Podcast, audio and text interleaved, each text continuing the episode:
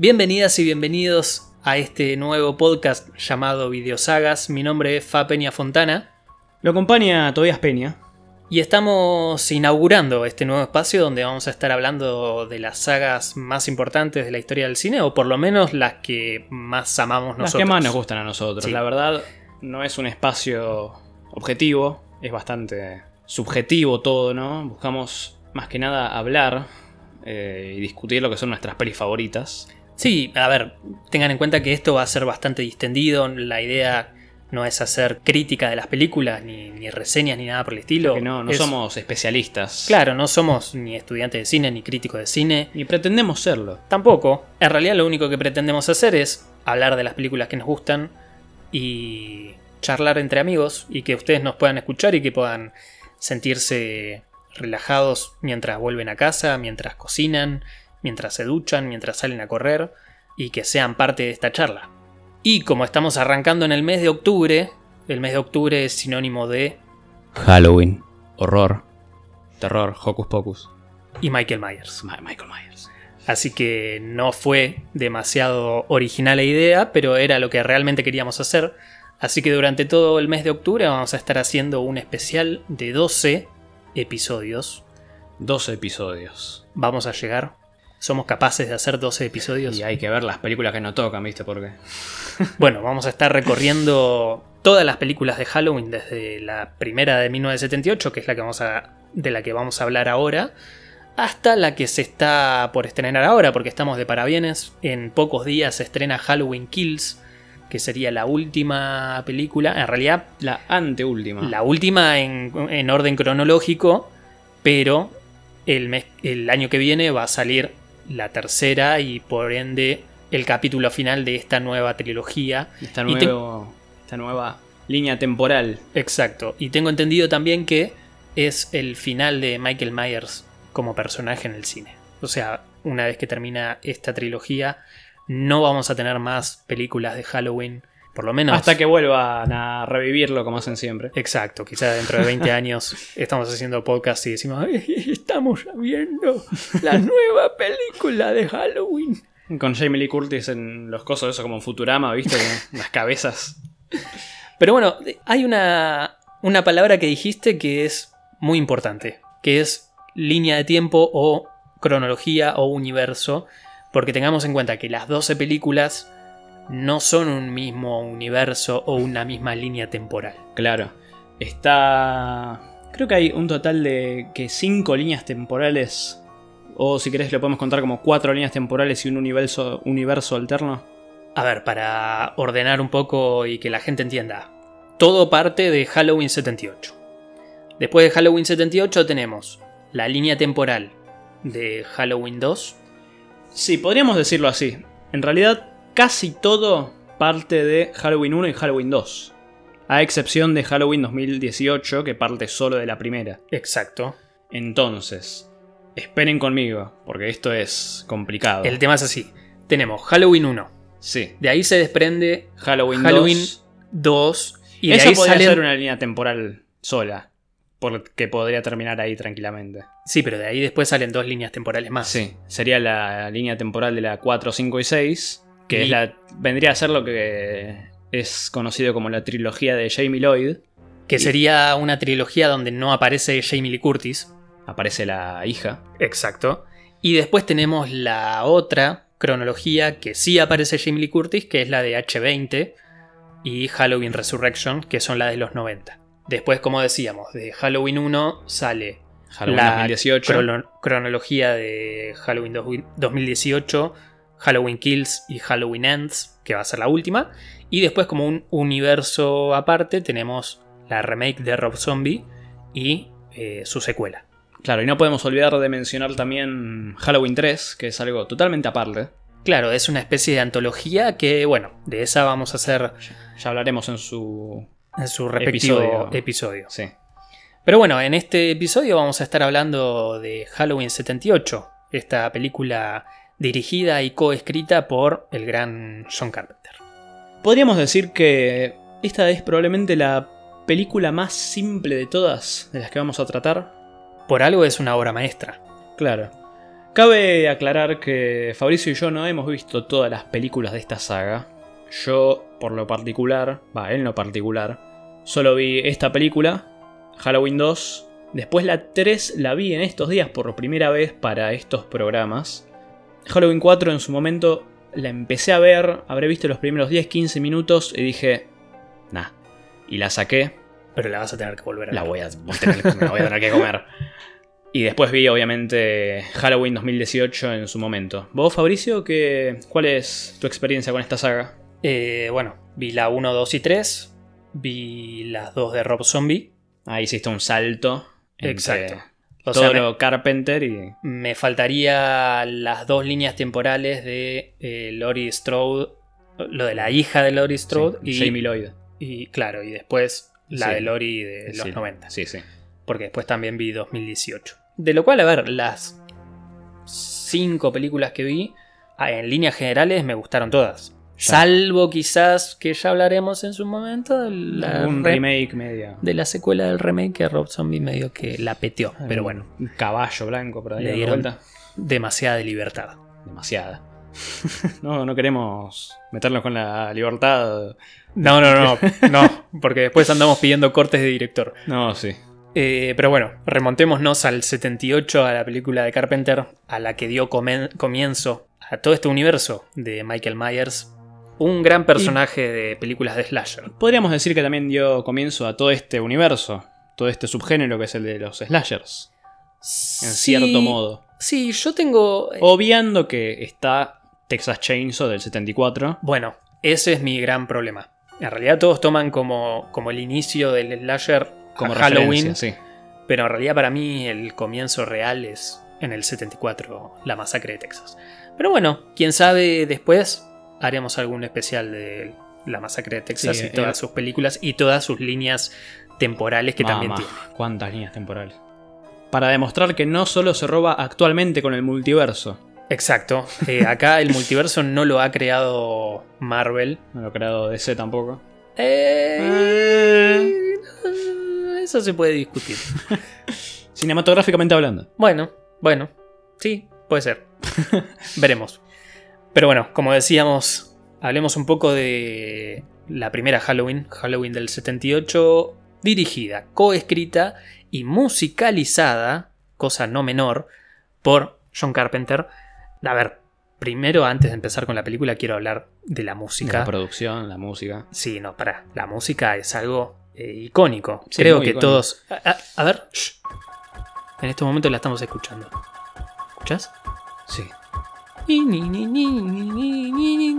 Bueno, Está bien. música muy minimalista, música como en realidad como casi todas las composiciones de, de- Carpenter, tengamos en cuenta que él es el musicalizador de casi todas sus películas y es una música eh, bastante mini- minimalista.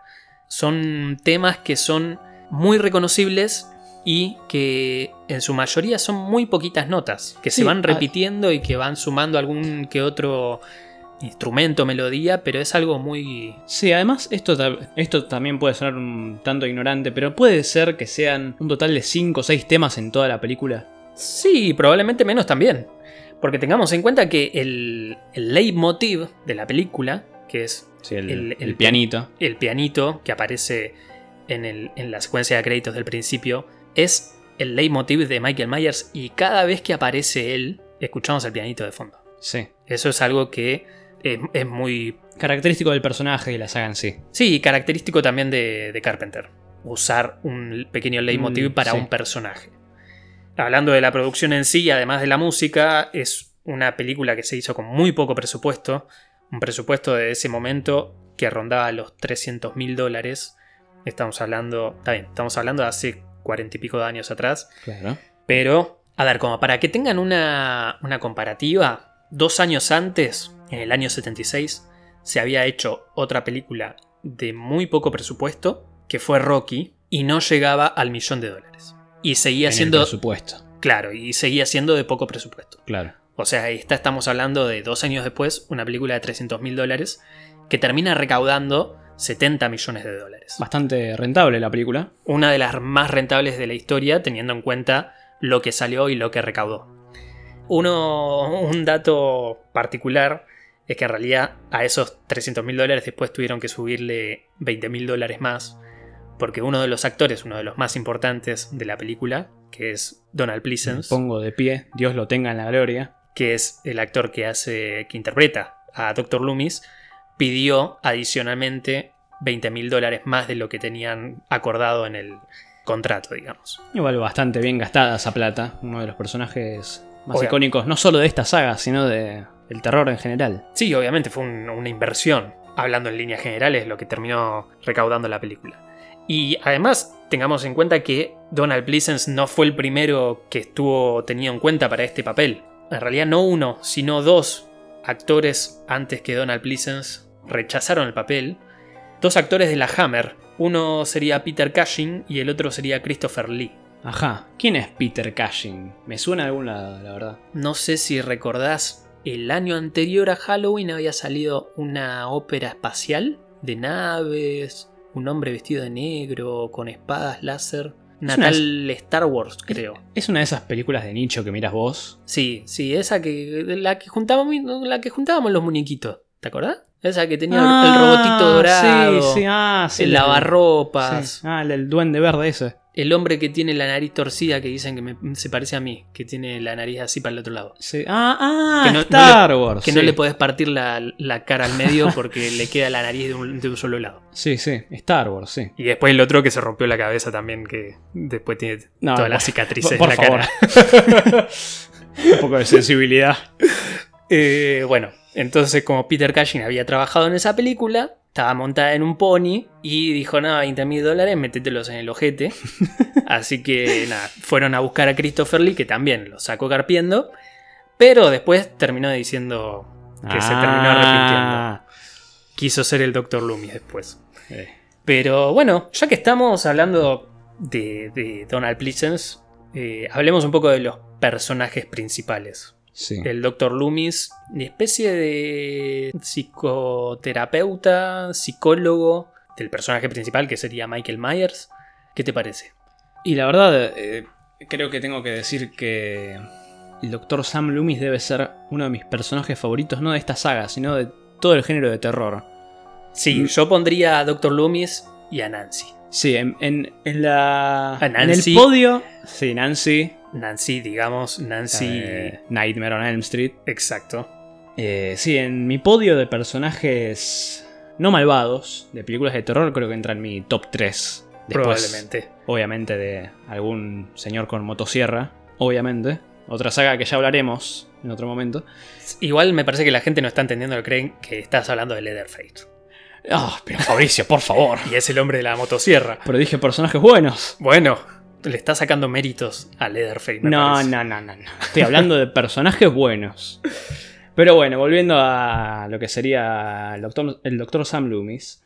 Me parece una interpretación magistral la de Donald Pleasence. Me, me encanta, la verdad. Porque le da este toque de personaje que no está bien de la cabeza, ¿no? Sí, en realidad eh, en este personaje acá se nota la crítica social o la crítica que hace Carpenter en todas sus películas con respecto a las instituciones, ¿no?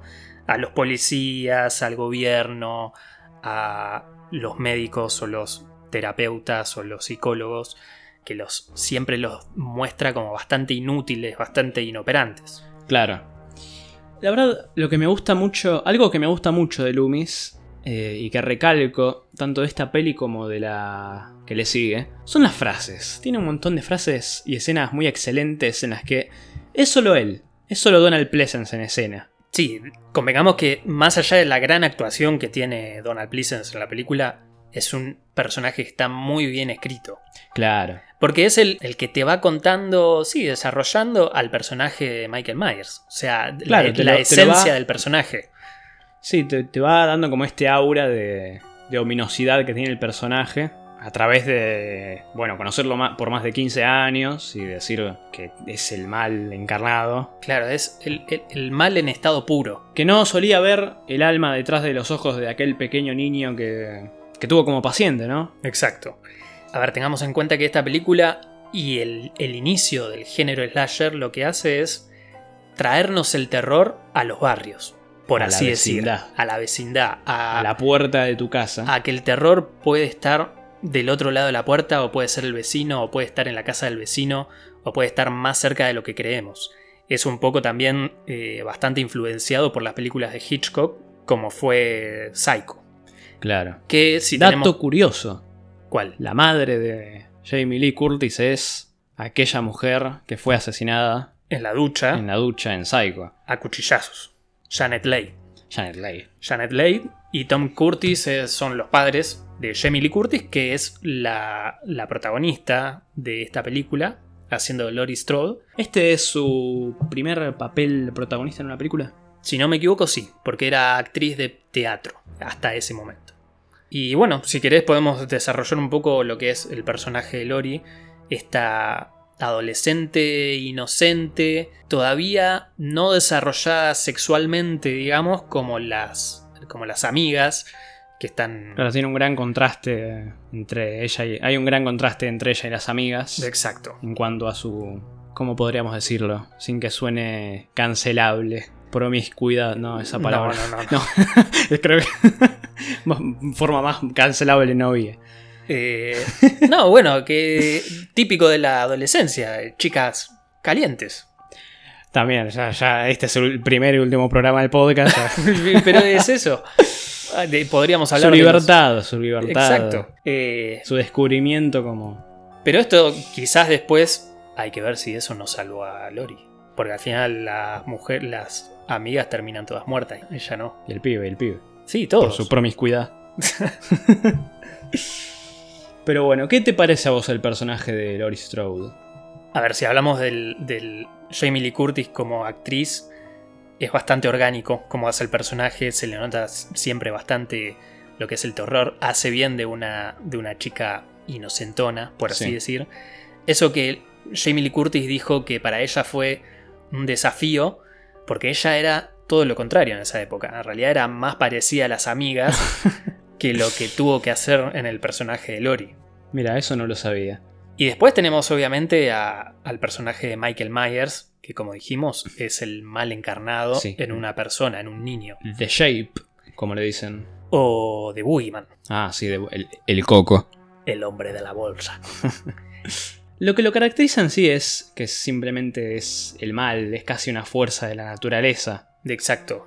Al menos en esta película no tiene una verdadera razón por la que mata y va y acuchilla personas. Sí, después vamos a hablar más adelante, Hablaremos pero las- tiene sus razones eh, polémicas por el cual mata o no mata a ciertos Una personajes. razón de ser. Exacto.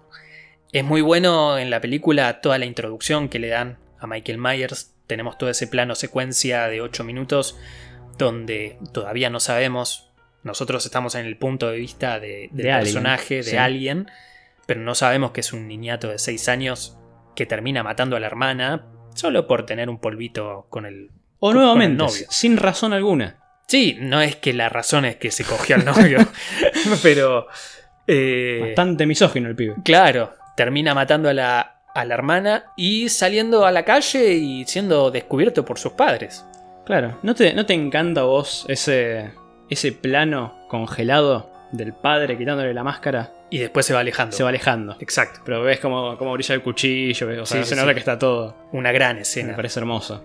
Pero bueno, después la película transcurre durante 1978. O sea, estamos en la noche de Halloween de 1978, donde transcurren el, el escape de Michael Myers de Eh, reformatorio, de Smith loquero. Grove. Sí, Smith Grove. Que, que Es como un internado para. Claro.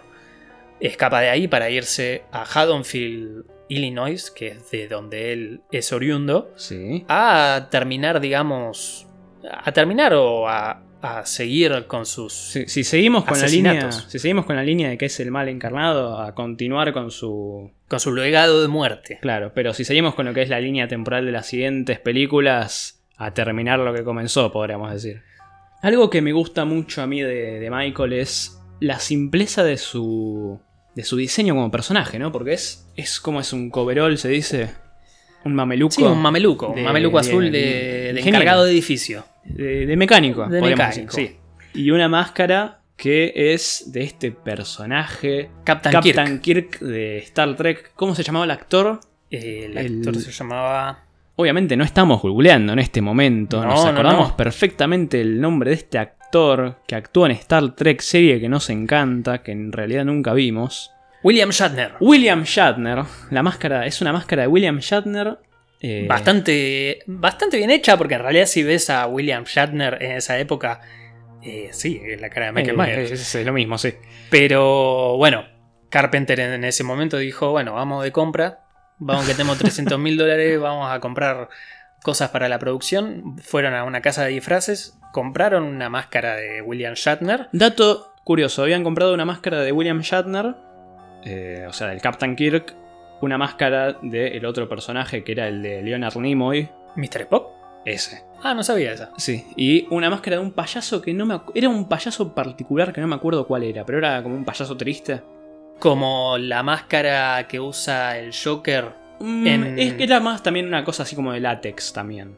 pero esa es de látex. O sea, no es cabeza entera, es solo Ah, decís la de Dark Knight. Claro, que es la misma Sí, que usa algo- George algo así, Romero sí. en el Claro, 66. claro, algo así en la sería. película del 66. Claro, habían comprado esas tres máscaras y al final se decidieron por la de William Shatner por ser la más inexpresiva. Exacto. A la Y- cual después lo único que hacen es pintarla de blanco. Le cortan los bordes de los ojos, Exacto. le quitan las patillas, ¡córtense esas patillas! y le pintan el pelo de negro. Me gusta mucho, sí, como decía antes, la simpleza de esto y eh, que en cierto modo también se recalca la- eh, el bajo presupuesto que realmente tenían. Sí. Porque es una máscara de cotillón realmente. Sí, es una máscara de cotillón, es un mameluco que se consigue en todos lados. De hecho, acá a dos cuadras de casa tengo un pampero. Me voy a ir a comprar un. Podríamos ser nosotros, Mameluco. el próximo Michael Myers. Exacto. Y después, nada, la producción en sí de la película era una producción entre amigos. De hecho, hay mucha gente que probablemente no cobró por ese trabajo. Por ejemplo, un dato también curioso de la película es que, obviamente, la película pasa en- durante otoño, en el evento de Halloween, que en Estados Unidos es otoño, Sí. pero está grabada en California. ¿Y qué pasa con California? Hay palmeras, no, no, no, no se nota Pero demasiado ¿fue el filmada, otoño. en, ¿Fue filmada en otoño? Sí, no, no. Fue filmada en verano, Ah. pero encima en California. Entonces lo que tuvieron que hacer fue muchos planos cortos, donde no planos cortos, sino eh, planos un poco más cerrados, donde tenían que, que hacer que no se vean justamente las palmeras. Y- No me digas, ¿en serio? sí. Y lo que tenían que hacer también era usar eh, hojas secas. Lo que hacían era filmar una escena, esparcir todas las hojas secas por el, por el set, digamos, por el parque.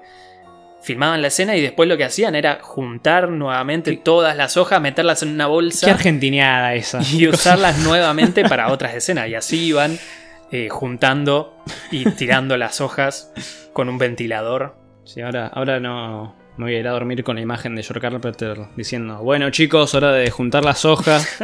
y van todos agarrando las hojas y la meten en una bolsa. Y bueno, la película realmente fue un éxito. Como dijimos, recaudó 70 millones de dólares. Lo que generó fue también ser la, la película que influenció a otras. Porque si tenemos en cuenta que esta Sí, es del sí. 78, no solo aseguró secuelas que vinieron más adelante, sino, por ejemplo, influenció una película que se estrenó dos años más tarde. Podríamos decir que la robaron bastante a esta película más que la influencia. Sí. Llamada Viernes 13. De la que posteriormente hablaremos en su debido tiempo. Sí, vale la pena hablar de una saga Eh. como Viernes 13. Sí, pero viste, no, lo que pasa... De episodios chiquitos, de 15 minutos. No, sí, episodios- hay películas que son. ¡Esta es una mierda! Termina el podcast ahí. Eh, no, obviamente la tenemos que hacer. Olvídate, pero. Bueno, lo hablaremos en su momento. Iba a decir otro dato, otra opinión de esa película, pero ya es otra cosa que diremos en su debido momento. Volviendo a Halloween. Obviamente no buscamos hacer un raconto de esta peli, no buscamos hacer un te lo resumo así nomás, explicando la trama y cómo surge la peli. Si estás escuchando esto, probablemente ya hayas visto la película. No, aparte, mejor que contarla a nosotros, mejor es que la vean. Exactamente. Lo que pueden hacer es verla y después escucharnos y después. eh, Lo pudimos decir al principio. Lo pudimos decir al principio. Bueno, pero. ¿qué es eso? Sí. Así que voy a proceder a preguntarte. ¿Hay alguna escena que te guste mucho de esta película? ¿Alguna escena favorita que tengas? ¿O algo que hayas destacado? ¿Que puedas destacar? A ver, a mí me gustan mucho la- las escenas. Quizás me, terminan pareciendo hasta un poco graciosas. Pero eh, me, recuerdo que la primera vez que la vi me resultó bastante inquietante. Todas las escenas de, de Michael eh, acechando a Lori Sí. o viéndola o, o espiándola. Stalkeándola. De hecho, en la escena que está Lori en la escuela y mira por la ventana y lo ve a, a Michael Detrás del coche. detrás del coche, yo no me había dado cuenta, digo. Yo estaba mirando el coche y no me di cuenta que estaba Michael arriba boludo. del coche. Después cuando la volví a ver dije, ah, ese es Michael. ¡Ay, una Eh, cabeza blanca! Así que, nada, me gustan mucho esas pequeñas secuencias de Michael espiando a, a Lori. Después otra escena que me encanta es la de eh, Michael apareciendo con la sábana blanca una vez que Ah. mata a uno de los novios de las amigas mata de, a de Bob. Lori. Aparece con la sábana blanca y los anteojos de- del Del novio de la chica para después matarla a ella con el cable del teléfono. Es una escena bastante simpática esa porque además la piba le habla como si fuese el novio. Exacto. Y está ahí- Porque además es un back and forth, ¿viste? Hay escenas en las que se le ve a la novia, después lo, lo ponen en plano a Michael. Está en silencio. Sin hablar, quieto. aparte. Es excelente. Y pero después también creo que tiene muchas grandes escenas el Dr. Loomis. No, sí. Tiene mí- muchos grandes. muchas grandes buenas frases, digamos. Sí, no, es, es un personaje que me encanta a mí. Tiene tan buenas frases. Y siempre. A mí lo que ya lo hemos dicho. Me encanta que es un personaje que claramente no está bien de la cabeza. No, O sea, definitivamente. siendo- creo, porque- creo que no hay algún terapeuta que acribille a su. a su. a su paciente. a su paciente. I shot him six times. I shot him six times. No, es excelente. Además, hay una escena que a mí me, a mí me encanta de, de Loomis. Es cuando está viendo la, la casa de Michael, de los Myers, Sí. y, y aparecen los pibes, los pendejos. Ah, sí, que Dice, uno quiere "Hey, entrar. Ronnie, get your ass out of there. Genial. Después sonríe. Es excelente. Nah, sí, o sea, Donald Pleasence, la verdad, hace, hace una interpretación eh, magistral. Se come la película, la verdad. Creo que también es el, el tono que le da al personaje, ¿no? Porque incluso frases tan simples como. Bueno, diálogos tan simples como el de Lori preguntándole si ese era el Boogeyman y él diciéndole. As a matter of fact, it was. Como lo dice, es excelente, es una cosa hermosa. Pero bueno, después en la película vemos eso. Vemos a Michael acechando a Lori, matando al resto de sus amigos, pero no pudiendo acabar con ella. Claro. Va, igual podríamos decir que la stalkea a Lori un rato y después se la vuelve a encontrar al final. Claro, si Michael Myers estuviese en 2021, probablemente es esa persona que te stalkea en Instagram y sin querer te pone me gusta en todas las fotos. Claro. no, adrede, no. Exacto. O sea. y, a ver, algo que también destaco mucho de Michael en esta película, porque obviamente estos personajes, y yo creo que particularmente Michael, eh, se van devaluando mucho con cada entrega. Y algo que me gusta mucho en esta película es la forma en la que está construido el personaje y la interpretación que le da Nick Castle, ¿puede ser? Sí, tengo entendido que en realidad van siendo varios. O sea, en la mayoría de las escenas es él. No, me, sí, me parece que en la escena que se le ve la cara es Tony Moran Exacto. y después siempre es Nick Castle. Me gusta mucho la forma casi casi de niño que tiene de moverse e interactuar con el entorno. Sí, incluso, a ver, lo único, lo único que hace en algunas escenas es estar parado a lo lejos y aún así te intimida. Claro, a mí, eh, sí, hablando, ahora que lo mencionás, eh, al principio de la película, cuando está Lori dejando la llave en la casa de los Myers, Sí, viste que después se, eh, lo saluda a Tommy, se va caminando cantando sí. y aparece Michael ahí, parado. Porque estaba dentro de la casa. Sí, y es un plano largo ese. Sí. O sea, ves cómo está ahí y se escucha la respiración. Ese es un detalle que me gusta mucho siempre, el de la respiración. Que se escucha siempre con Michael. Sí, sí, sí. Es un detalle bastante sutil que me gusta mucho. Y Lori intenta matarlo dos veces. De hecho, lo hiere. Primero con una percha. No, primero con, primero el- con con una una aguja de de tejer. coser. Se Sí. la clava en, la el- yugular. Sí, en el cuello. y después con la percha. Sí, que se le mete en el ojo y le mete el cuchillo. Claro, pero Michael es esas personas que queremos ser todos, que ante cualquier adversidad siempre se levanta. y bueno, a ver, después en el final el terapeuta le, le pega seis balazos, cinco o seis balazos. No, sí, son seis. I shot him six times. Y la película Eh. termina así. Bueno, y la- a mí eso es algo que me gusta mucho, especialmente de esta entrega. Porque sí, se va a volver a ver en las siguientes películas, pero me gusta mucho la ambigüedad del personaje en esta película. La forma, eh, esta, que te deja claro que claramente no es un hombre desquiciado, mal mentalmente. Es una especie de fuerza de la naturaleza. Sí, Le pegan seis tiros, se cae de, de un primer piso y desaparece. Bueno, justamente, una de las escenas finales es esa. Después de que el Dr. Loomis intenta ayudar a, a Lori, la rescata, le pega eh, seis balazos a Michael. Michael cae por el balcón, cae en el pasto, pero después cuando Dr. Loomis se acerca a, Va a verlo, chequear. va a chequear, no está. Y ahí tengo que preguntarte, ¿qué te parece esta película como tal? A mí lo que me pasa, claro, es que me parece una película tan redonda y que no, no termino de entender por qué tiene tantas secuelas. Me gusta mucho la idea de un final inconcluso, justamente con Michael siendo la encarnación del mal, dando a entender que el mal está suelto por ahí. Exacto. Me gusta mucho. Bueno, pero como toda película de Hollywood Y como toda película que termina siendo inconclusa. un éxito, porque fue un exitazo, si hablamos en cuanto a recaudación, que eso es lo que ven los productores. La película fue un exitazo y obviamente eso... Lo que ve Mustafa Akkad. Eh, Exacto. eso es lo que hace que termine teniendo secuelas y todo eso... Sí, pero independientemente de todo, ¿no te gusta verla como una película? O sea, ignorando todo lo demás. Sí, obvio. Es que para mí es una de las grandes películas. Te diría que es una de mis 20 películas favoritas de la vida. Ah, mira. Está dentro de ese top, digamos. Yo. Digo oh, 20 por decir un número, pero digo, Claro. es una de, de las grandes películas que cada tanto vuelvo a ver porque realmente...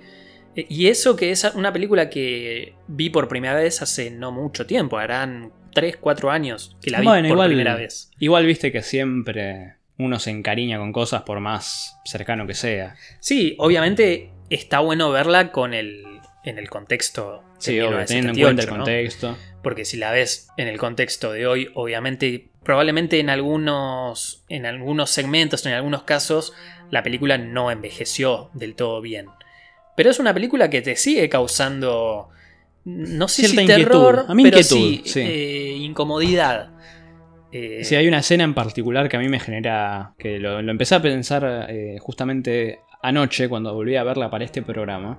Que es la escena. Una escena de Tommy Doyle que está viendo una, una película con, con la chica de enfrente. Y él se esconde atrás de las cortinas para asustarla, porque es un niñato inocente. Y él se da vuelta, mira a través de la ventana y ve cómo lo que sería el Boogeyman de Shape sale del patio de atrás con un cuerpo, un cuerpo de una piba. Y esa escena me parece excelente porque lo ves así a lo lejos a Michael llevando el cuerpo de, de Annie, sí. que era la amiga de Lori, y entrando a la casa. Y además musicalizado con... eh, con la, música de la película. Claro, con la, música de la película que estaban viendo. Esa escena me, me pareció muy inquietante, la verdad. O sea, el concepto, poniéndome en el lugar de Tommy, ¿no? Del nene. Exacto. Digo, digo, ah, mierda. Eh, un- Salió ese señor de ahí atrás con un...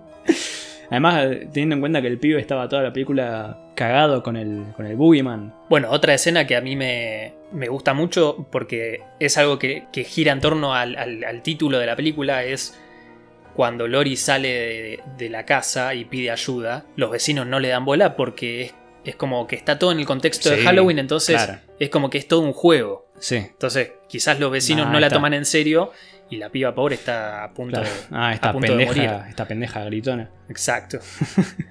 Pero bueno, A ver, en líneas generales... Volviendo, volviendo a eso, qué gran actuación la de esa escena. Eh, Sí. Ahí realmente se demuestra la. O sea, porque tiene un caudal, un caudal de voz, eh, Jamie Lee Curtis, a la hora de gritar y de pegar gritos, que la verdad te da como cierto tipo de inquietud. Sí, de angustia. Sí, como decir, ¡ay!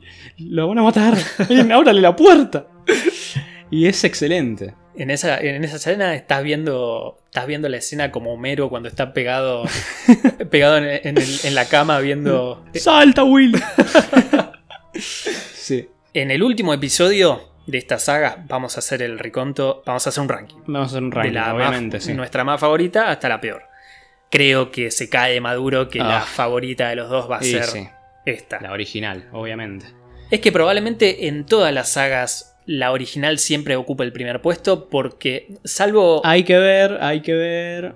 Si hablamos de terror, sí, salvo alguna que otra excepción, pero eh, en líneas generales siempre la favorita va a ser la primera porque es la que desencadena justamente todo el universo del cual terminamos hablando, ¿no? claro. Bueno, esto es algo que quiero implementar en todas estas reviews de películas de terror en particular. Para reviews, no es una, no es una review, ustedes lo saben.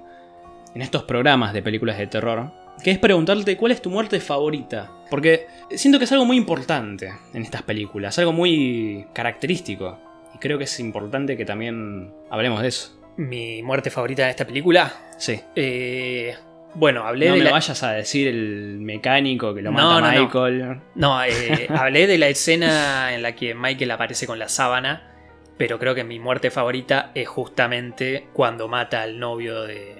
eh, ¿Cómo se llama el personaje Eh, ese? Bob. Cuando mata a Bob, que lo clava en la, en la alacena.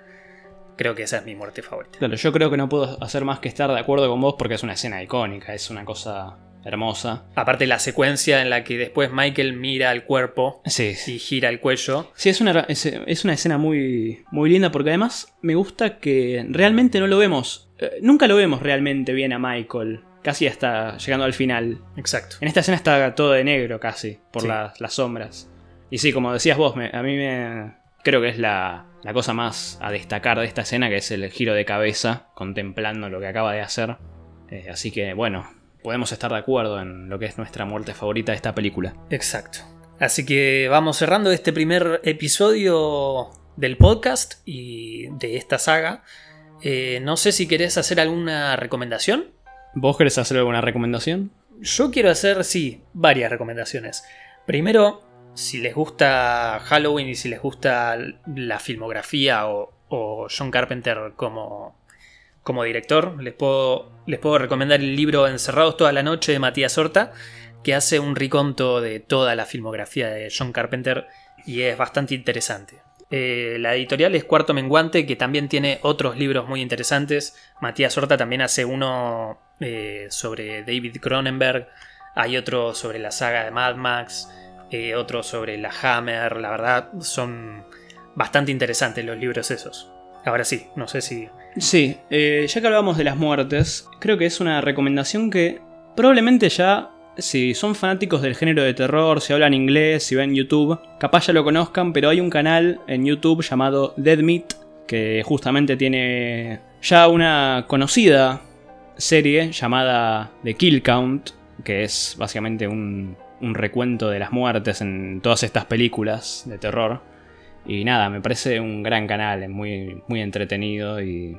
eh, sí, lo puedo recomendar si es que saben inglés y si les gusta estas pelis, si les gusta ver las muertes y todo eso con algo de, de carisma por parte de James A. Shiniz, eh, puedo recomendarles ese canal. Para el que no sepa, nosotros somos bastante amantes de, de las figuras de acción. Así que te voy a preguntar cuál es tu figura favorita de Michael Myers. Por si la gente quiere comprar una figura de acción y empezar a hacer su colección. Una recomendación así. claro, su, su colección de figuras de sagas. Y mira, la verdad, eh, bueno, como ya sabrás, no hay muchas figuras de Michael Myers. Pero creo que, Igual hay más de las que creemos. claro, igual hay que ver cuántos salen, ¿no? Bueno, obviamente, creo que las recomendaciones dentro de lo que Eh, se puede acceder. sí. Yo en, en una, una recomendación accesible, una de las que más me gustan es la de Halloween 2 de NECA, el Ultimate. Lo vendí por motivos de fuerza mayor porque la idea es justamente comprar el pack doble que viene con el Dr. Loomis, que es creo que de lo último que sacó NECA lo, lo más lindo. Eh, me gusta también mucho la figura que tengo en mis manos en este momento, que es la de 7 pulgadas, pero la, la del 2018, que tiene la máscara como más, más gastada. Claro, como en la película. Exacto. Así que bueno, vamos haciendo el cierre de este primer episodio. Les agradecemos que hayan estado del otro lado. Si quieren, obviamente, recomendar el podcast, si quieren hacer algún comentario por las redes sociales o directamente compartirlo, bienvenido sea. Así que nada, vamos a estar muy pronto con otro nuevo episodio, ya que vamos a tener que ir. Estamos en- sí, vamos a ir corriendo este mes. Claro, tenemos que hacer una maratón. Así que nada, muchas gracias por haber estado del otro lado. Te agradezco a vos, Tobías, por haber estado acá. Por supuesto, soy tu gran compañero en esta. Mi partner. tu partner. Tu partner in crime en esto que es Videosagas Podcast. Nos vemos la próxima. Gracias. Hasta luego.